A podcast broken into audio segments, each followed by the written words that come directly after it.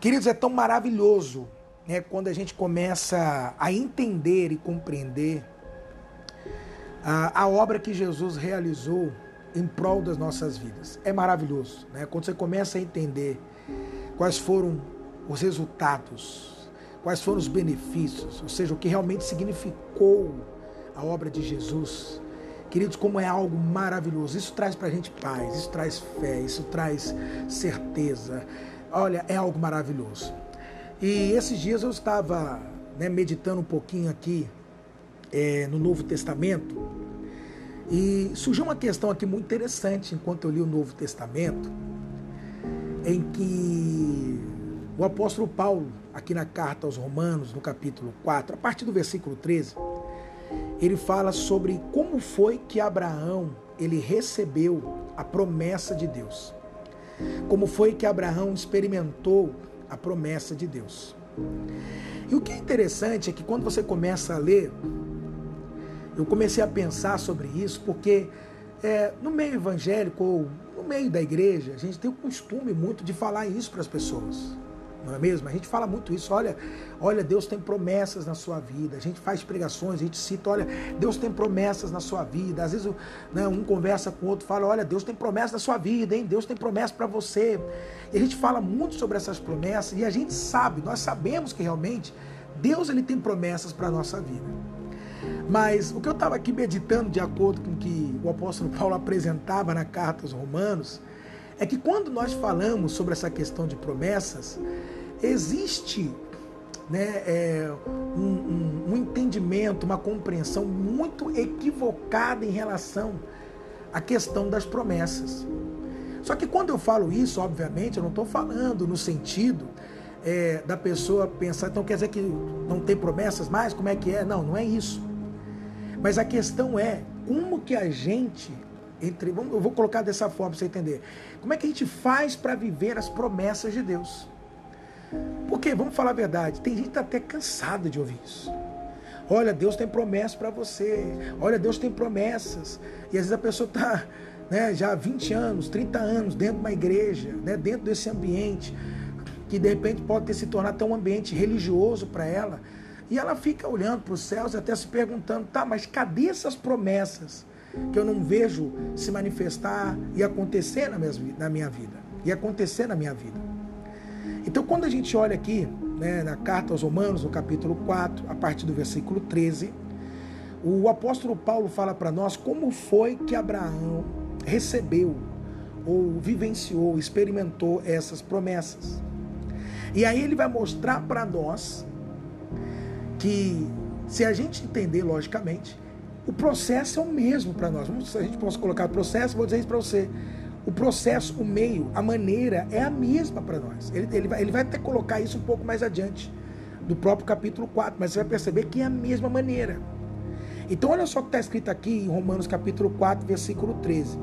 Porquanto não foi pela lei que Abraão ou sua descendência recebeu a promessa de que ele havia de ser o herdeiro do mundo ao contrário, foi pela justiça da fé.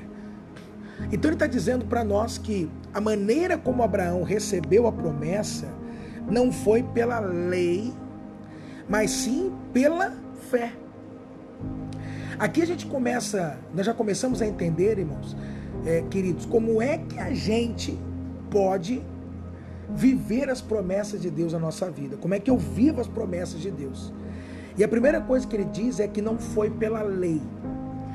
Uma coisa que é interessante no Novo Testamento, se você de repente não está familiarizado com o Novo Testamento, eu vou só aqui né, te, te clarear, trazer uma clareza para algo aqui interessante. É, a partir do Novo Testamento, principalmente através das cartas de Paulo, começa a ser introduzido para nós um entendimento aonde o apóstolo Paulo ele começa a estabelecer lei e graça, ou antiga aliança e nova aliança. É a partir do Novo Testamento que esse entendimento começa a ser colocado para nós, antiga aliança e nova aliança. E aí o que é interessante é que a gente pode basicamente, logicamente aqui, né, colocar para nós aqui que o que ele está dizendo é o seguinte: olha, não foi através da antiga aliança que Abraão ele recebeu ou ele vivenciou a promessa de Deus sobre a vida dele.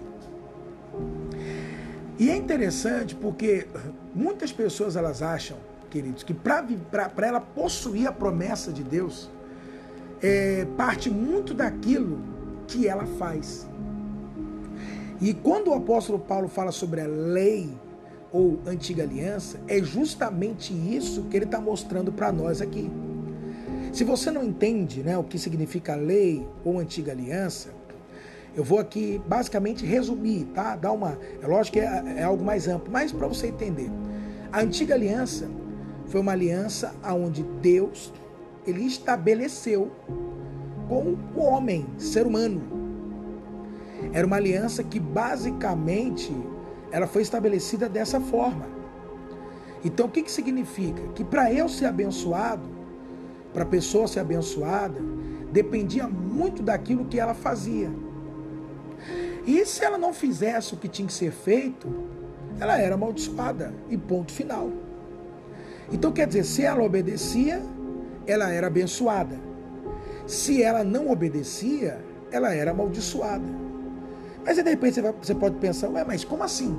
Não estou entendendo. Ué, mas eu não tenho que obedecer? Eu não tenho realmente que obedecer? Ué, eu não estou entendendo. E aí o que a gente começa a perceber, queridos? Que na realidade, olha como nós fomos doutrinados com base na antiga aliança, com base na lei. Então, se você que está me ouvindo nesse momento não é, fazer uma distinção entre a antiga aliança e a nova aliança, ficará um pouquinho até um pouco difícil de você compreender o que eu vou te falar aqui agora.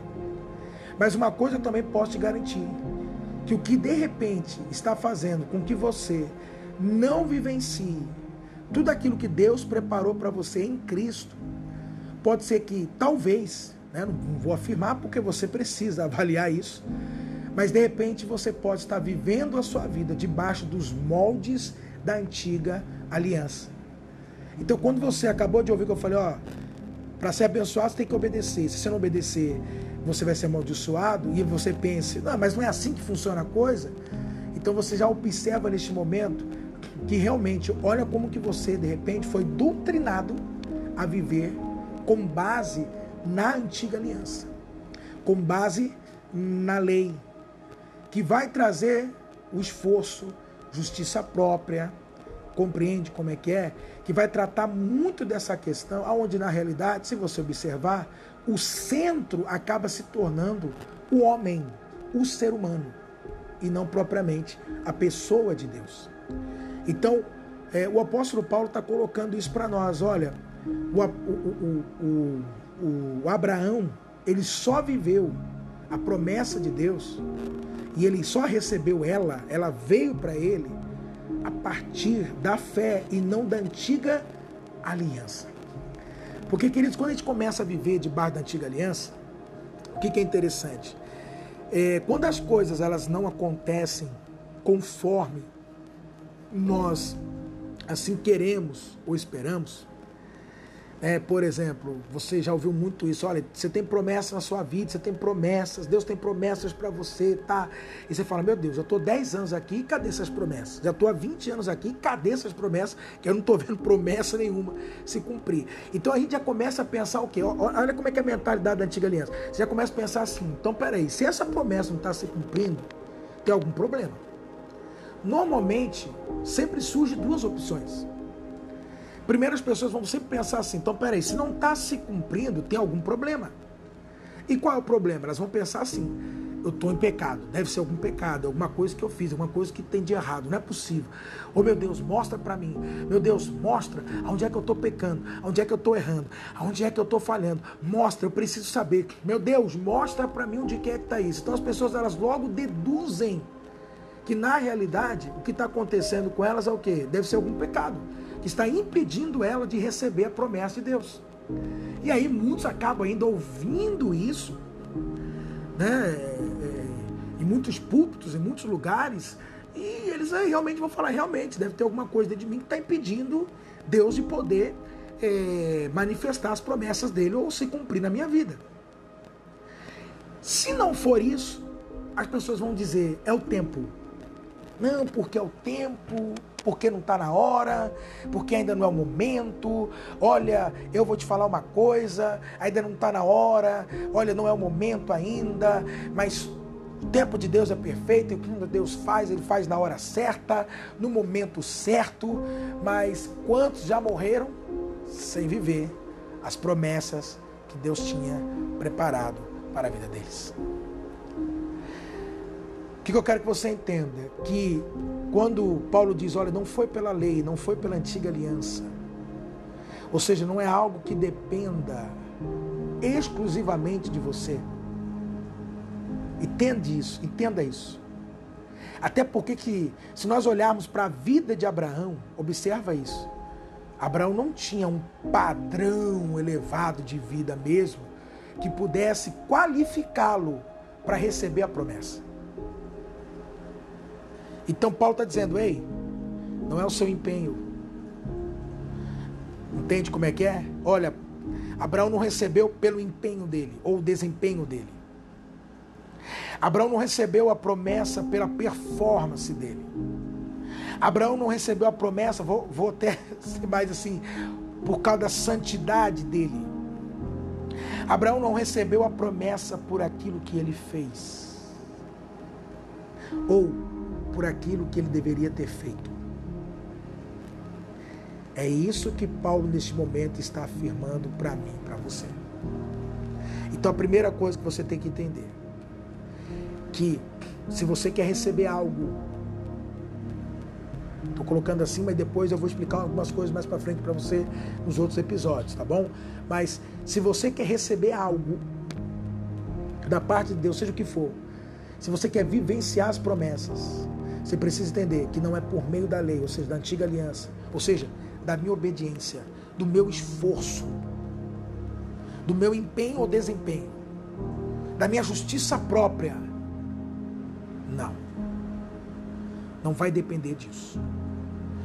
O que eu posso te adiantar, né, para que eu não termine aqui sem dar uma conclusão final, é que ele mesmo responde no versículo 3, 13, desculpa, no versículo 13, aonde ele fala: "Mas foi por meio da justiça da fé". Ou seja, o que qualificou Abraão para poder viver as promessas de Deus sobre a vida dele foi a fé. Foi a fé. Foi porque ele creu simplesmente por causa disso, porque ele Tá bom? Então o que eu quero trazer para você hoje é isso, tá bom? Que para você vivenciar a promessa não é pela antiga aliança, não é pelo teu esforço, não é pelo o quanto você ora, não é o quanto você jejua, não é o quanto de penitência você faça não, não é esse o meio para se obter ou para vivenciar, mas é exclusivamente através da fé. Tá bom? Então que esse tempinho que você parou para ouvir é, dessa, dessa mensagem, eu creio que possa elucidar algumas coisas para você, clarear algumas coisas para você. E saiba que não vai ficar por aqui não, mas nos próximos episódios eu vou compartilhar um pouquinho mais daquilo que realmente eu tenho é, compreendido e recebido através do Espírito da Nova Aliança, que é o Espírito Santo, tá bom? Que a cada dia mais você possa viver tudo que Deus ele tem preparado para você.